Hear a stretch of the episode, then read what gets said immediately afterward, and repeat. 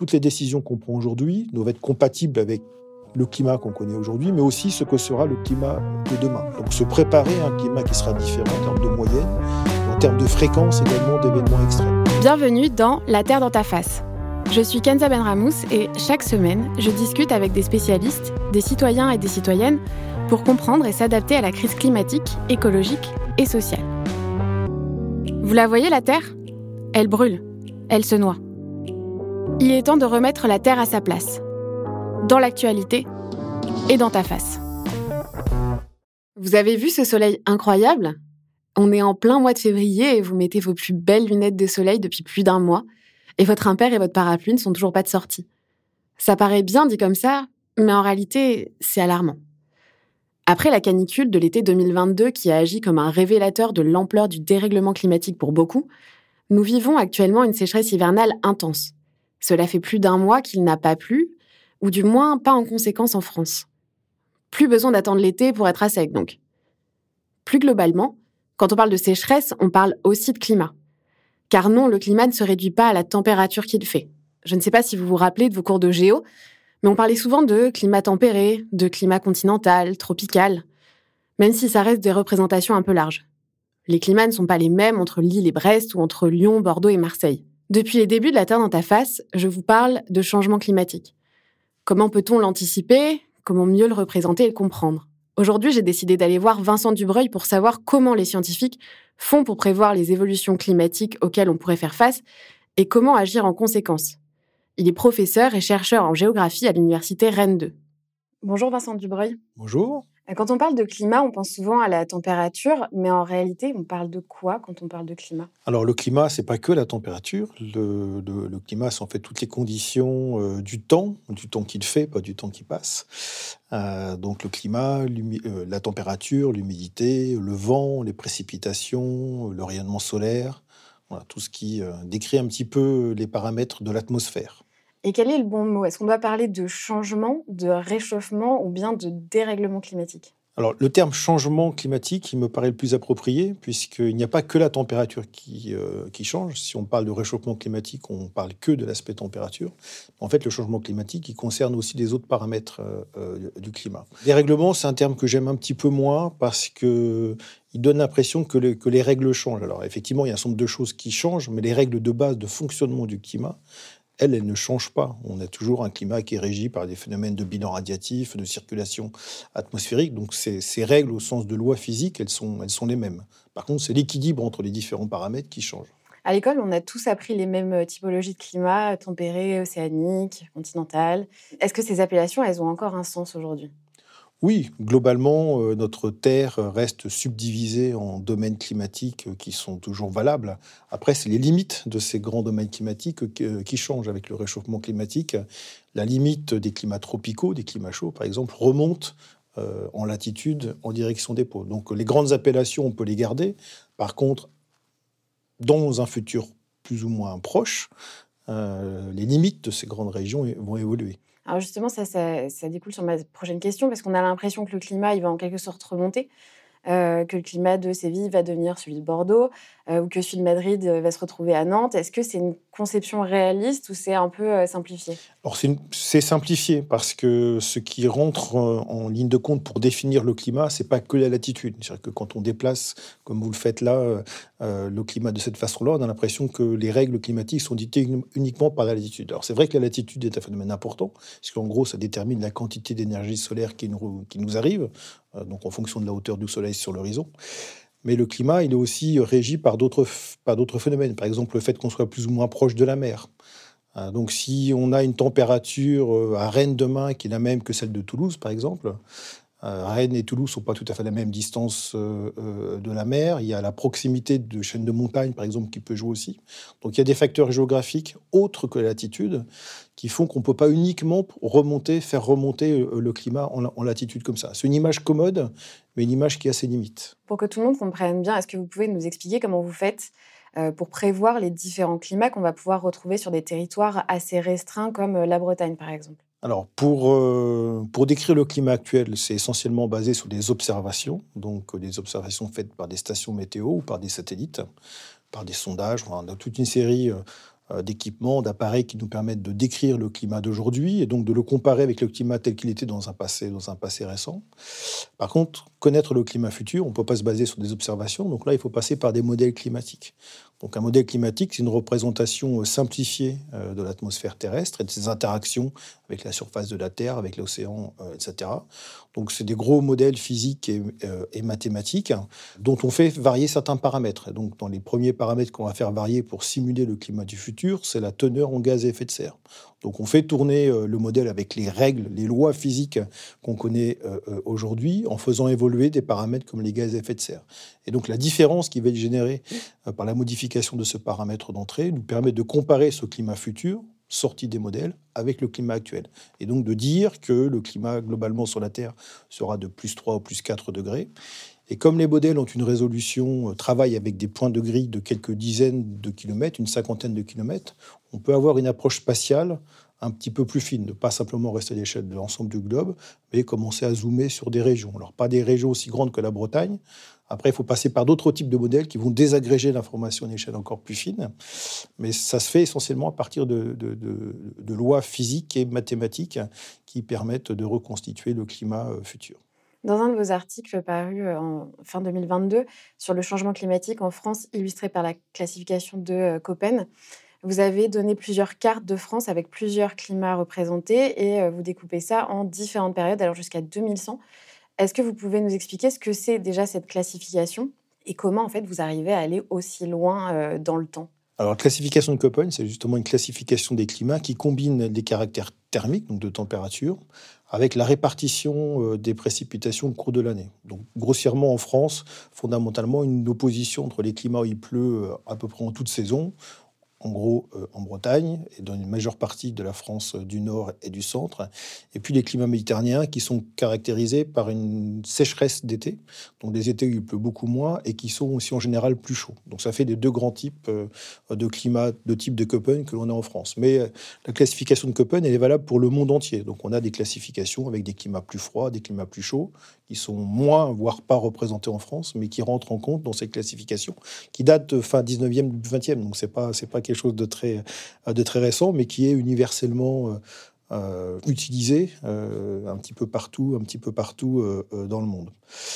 et donc, ce qu'on a fait dans ce travail-là, c'est qu'on a regardé quelles étaient les fréquences des types des climats de Köppen aujourd'hui et dans un passé récent.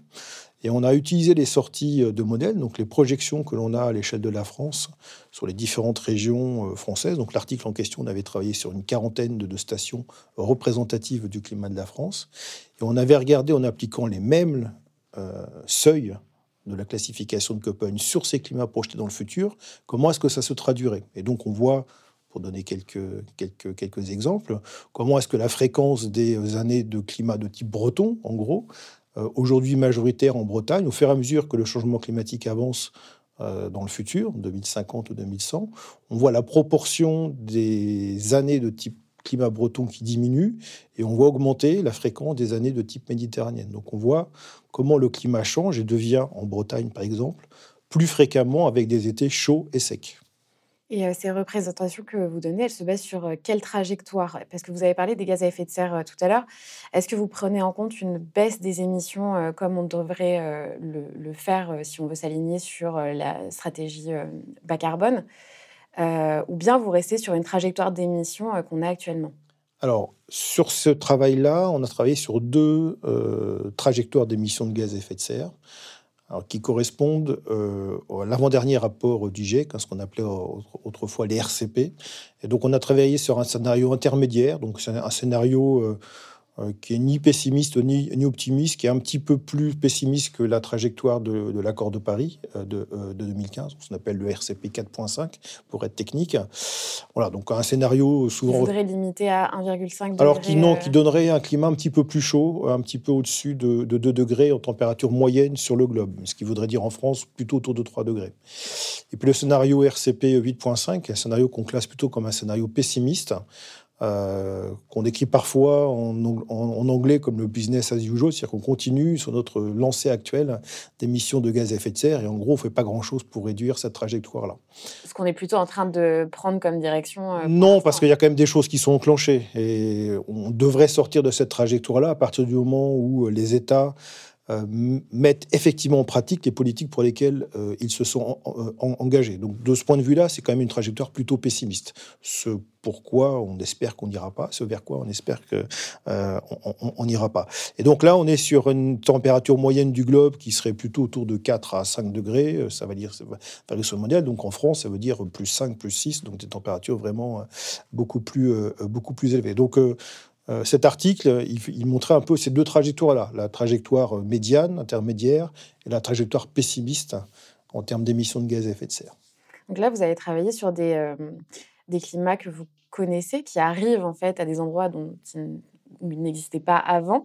Euh, est-ce que vous avez aussi retrouvé des climats qui n'existaient pas ou encore très peu et qui deviendraient la norme à certains endroits? Alors, ça n'arrive véritablement que dans l'extrême sud de la France. Euh, par exemple, quand on regarde l'évolution des, types de Köppen sur Marseille, par exemple, on voit arriver des types beaucoup plus chauds et secs.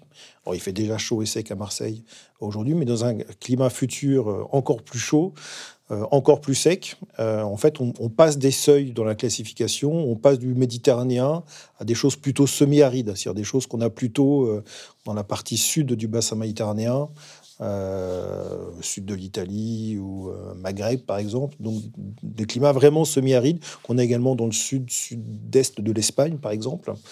Euh, donc des climats beaucoup plus chauds et avec des précipitations très faibles pendant l'été, ce qui fait passer du seuil méditerranéen à semi-aride. Euh, donc, euh, en gros, domaine de la steppe, hein, en bordure du désert, pour simplifier. Et partout ailleurs en France, on est plutôt sur des, sur des évolutions entre le type méditerranéen et océanique, dont la proportion change. Euh, et euh, si j'oubliais quand même un dernier, euh, un, dernier détail, on voit, enfin deux derniers détails, on voit disparaître les, les années avec des, des, caractéristiques climatiques très froides, donc des climats vraiment continentaux avec des hivers très rudes, qui ont déjà beaucoup diminué en France et dont on voit que la proportion disparaît quasiment dans la deuxième moitié du XXIe siècle. Et dans le centre et le nord-est de la France, on voit arriver euh, ce qu'on appelle des climats danubiens, c'est-à-dire qui sont euh, des climats qui ont des étés chauds et humides. Donc on voit que dans ces régions-là, les modèles montrent des précipitations qui restent soutenues l'été, mais avec des, euh, avec des étés qui sont plus chauds. Chaleur et humidité qui resteraient dans certaines régions françaises. Aujourd'hui, on a des régions dans l'est de la France qui sont bien arrosées l'été, on a des précipitations euh, importantes, mais où les étés restent relativement frais, ne sont pas encore très chauds, en tout cas pas aussi chauds qu'ils le seront euh, dans la deuxième moitié du XXIe siècle. Aujourd'hui, on est à Rennes. Euh, le changement climatique, comme partout en France, se fait déjà ressentir. comment il va évoluer spécifiquement ici? On a tendance, enfin, on connaît tous la Bretagne et effectivement, on, on se dit toujours, euh, bon, en Bretagne, il pleut souvent, il fait jamais très très chaud, il fait jamais très très froid. Euh, ce sera quoi le climat de, Rennes dans 50 euh, ans, dans 100 ans? Alors, le climat à Rennes, il a déjà, il a déjà changé hein, depuis la, Deuxième Guerre mondiale, depuis qu'on a vraiment une série d'informations continues et de bonne qualité. On a gagné 1,2, 1,3 degrés déjà. Donc sûrement un petit peu plus si on considère la fin du 19e siècle. Euh, donc on a déjà gagné euh, un peu plus d'un degré à Rennes et euh, en fonction du scénario d'émissions de gaz à effet de serre dont on parlait précédemment, on gagnerait 1, 2, 3 degrés de plus. Ce qui veut dire que on aurait en fin de siècle dans un scénario intermédiaire la température moyenne annuelle à Rennes qu'on a aujourd'hui à Toulouse par exemple. Et dans un scénario pessimiste, on serait plutôt avec des températures moyennes qui seraient entre ce qu'on observe entre à Montpellier euh, ou Marseille. Donc on est vraiment, dans le cas-là, sur un, sur un changement de climat assez profond. Et quand on parle de, de, climat méditerranéen ou de méditerranisation du climat, ça veut dire que sur les températures moyennes annuelles, on aurait euh, potentiellement à Rennes des températures de ce type-là, dans cette trajectoire pessimiste à la fin, à la fin du siècle. Donc ça, c'est ça, c'est sur les moyennes. Euh, mais ce qui est intéressant aussi de regarder, c'est comment peuvent évoluer dans le futur des types de jours particuliers.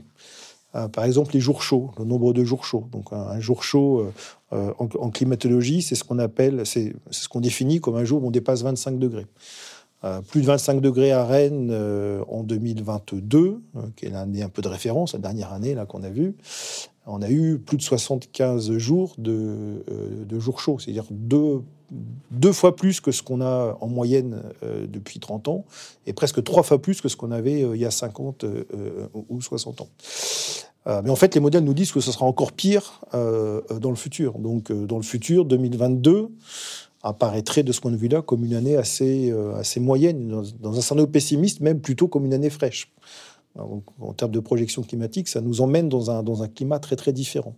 Et un dernier paramètre qu'on peut prendre, c'est le nombre de jours de gel dont on a vu à Rennes qu'il a, qu'il a diminué. Donc là, quand on regarde les, observations, on a perdu euh, à peu près un tiers du nombre de jours de gel par an euh, à Rennes. Et c'est quelque chose qui va, qui va se poursuivre aussi dans le futur. Donc ça ne veut pas dire que le, que le gel va disparaître. Le gel il continuera à y avoir du gel. Mais la fréquence de ces jours de gel va diminuer dans le futur. Euh, on connaissait les sécheresses estivales.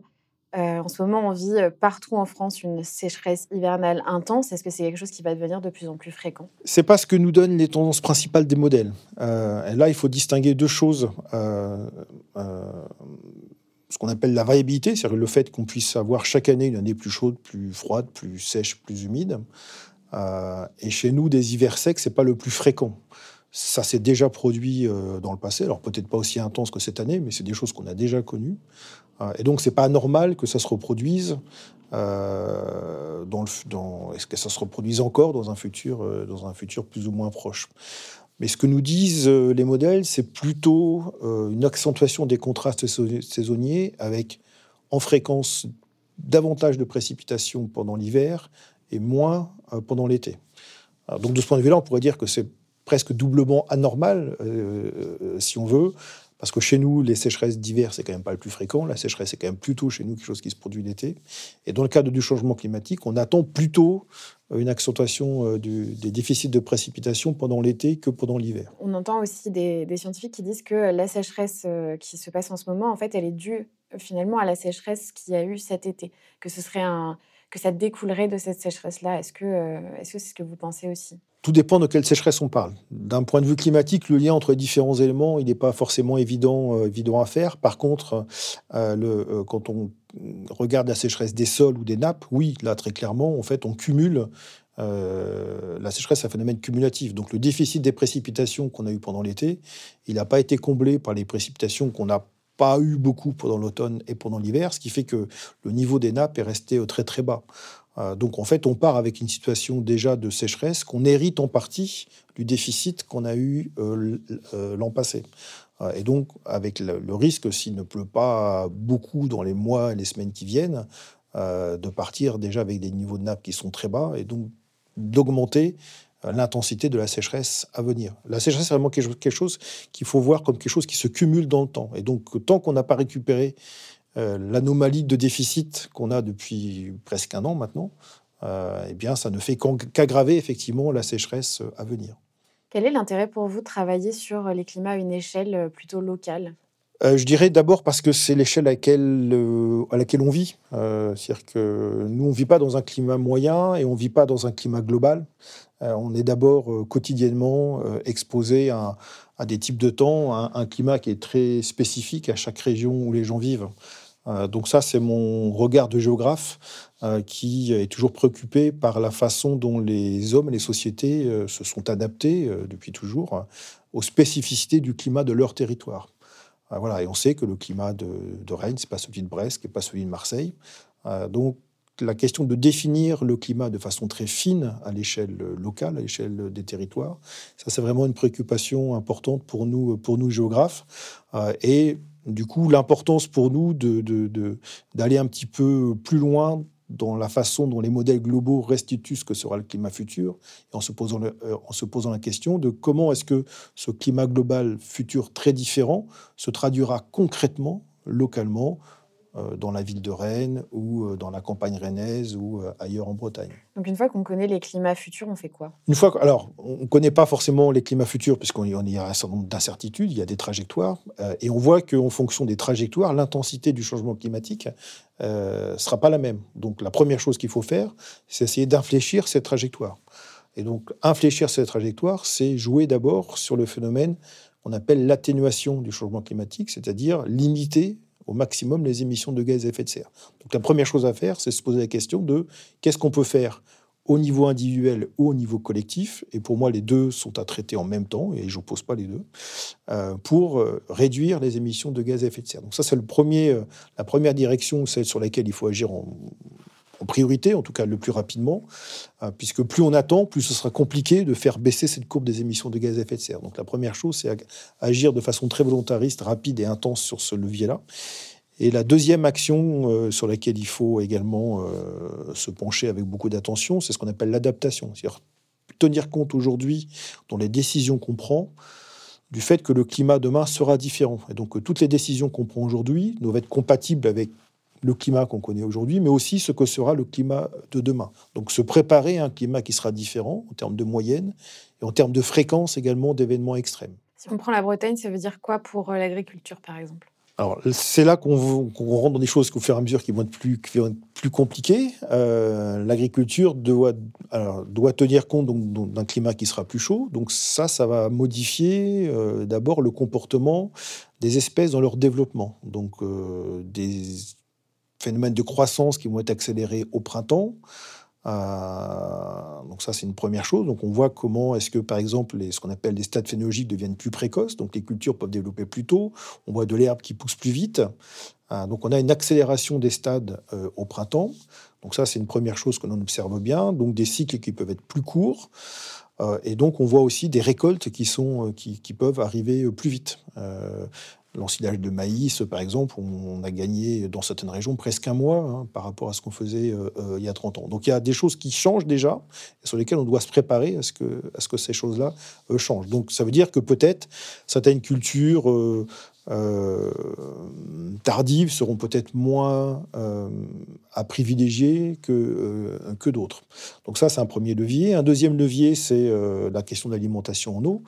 dans un contexte climatique plus chaud et plus sec, Certaines espèces vont peut-être être moins adaptées, donc certaines espèces qu'on a aujourd'hui en Bretagne. D'autres, au contraire, seront peut-être des options intéressantes euh, parce que le climat sera plus chaud, plus, plus sec. Alors, on prend souvent l'image euh, de la vigne ou d'autres, d'autres cultures comme ça. J'allais vous demander, euh, ça veut dire qu'on pourrait avoir de l'huile d'olive de Bretagne, par exemple? Alors, l'huile d'olive, il faut. Alors, dans, sur le sud de la Bretagne, on a déjà hein, des, des, plantations de ce type-là, d'espèces typiquement méditerranéennes. Alors, de là, de c'est pas demain, enfin, je veux dire, c'est pas dans dix ans qu'on va faire euh, voir se généraliser ce genre de choses. Mais ce qui est certain, c'est que le climat dans le futur sera beaucoup plus favorable à ces espèces-là qu'il ne l'est euh, euh, aujourd'hui. Il y a aussi, pour revenir à ce qu'on disait tout au début, c'est là que la différence régionale est compte, parce que l'olivier a besoin de chaleur et de sécheresse, mais il a besoin de lumière. et dans le sud-est de la France, les oliviers, ils ont 2500 heures à minima de soleil. Je ne suis pas sûr qu'avec le changement climatique, où il fera plus chaud, on aura forcément 2500 ou 2700 heures euh, euh, euh, de soleil pour permettre la maturation de, certaines espèces.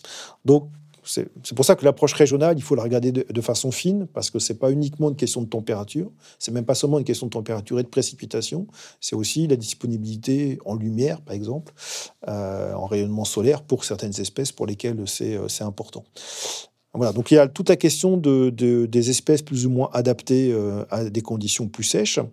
Et puis il faut aussi penser l'agriculture, pas uniquement par rapport aux espèces que l'on pratique, que l'on que l'on sème, etc., euh, mais aussi euh, la pression qui s'exerce sur elle en termes de ravageurs. Euh, parce qu'un climat plus chaud euh, et plus sec peut favoriser ou au contraire pénaliser des attaques euh, de ravageurs sur des, sur des cultures.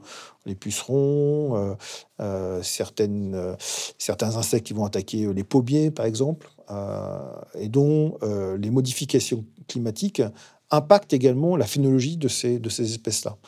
tout ça pour dire que c'est complexe, c'est-à-dire qu'il faut, il faut regarder en fait aux différents stades euh, du développement des principales cultures, comment est-ce que, en fonction du cycle de croissance de, la plante, le changement climatique a un impact sur la plante elle-même et sur tout ce qui l'environne? Et qu'en est-il de l'élevage? Parce qu'on sait que l'élevage est très présent en Bretagne. Euh, est-ce que les animaux d'élevage euh, vont pouvoir résister avec des climats différents?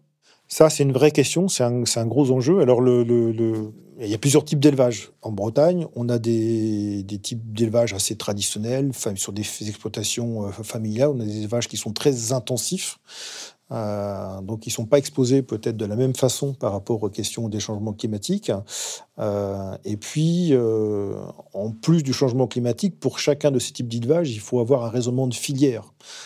C'est-à-dire, est-ce que dans 20 ou dans 30 ans, est-ce que les gens massivement continueront à s'alimenter de la même façon? On sait que le levier alimentation, la consommation carnée, par exemple, est un des enjeux forts euh, dans la réduction des émissions de gaz à effet de serre euh, pour le futur. Euh, est-ce que on prive gens des circuits courts, des circuits plutôt de qualité? On va pas on va pas favoriser certains types d'élevage, ce qui serait, qui pourrait être une, bonne chose, à condition que ça ne se traduise pas par un surcoût trop élevé pour le consommateur.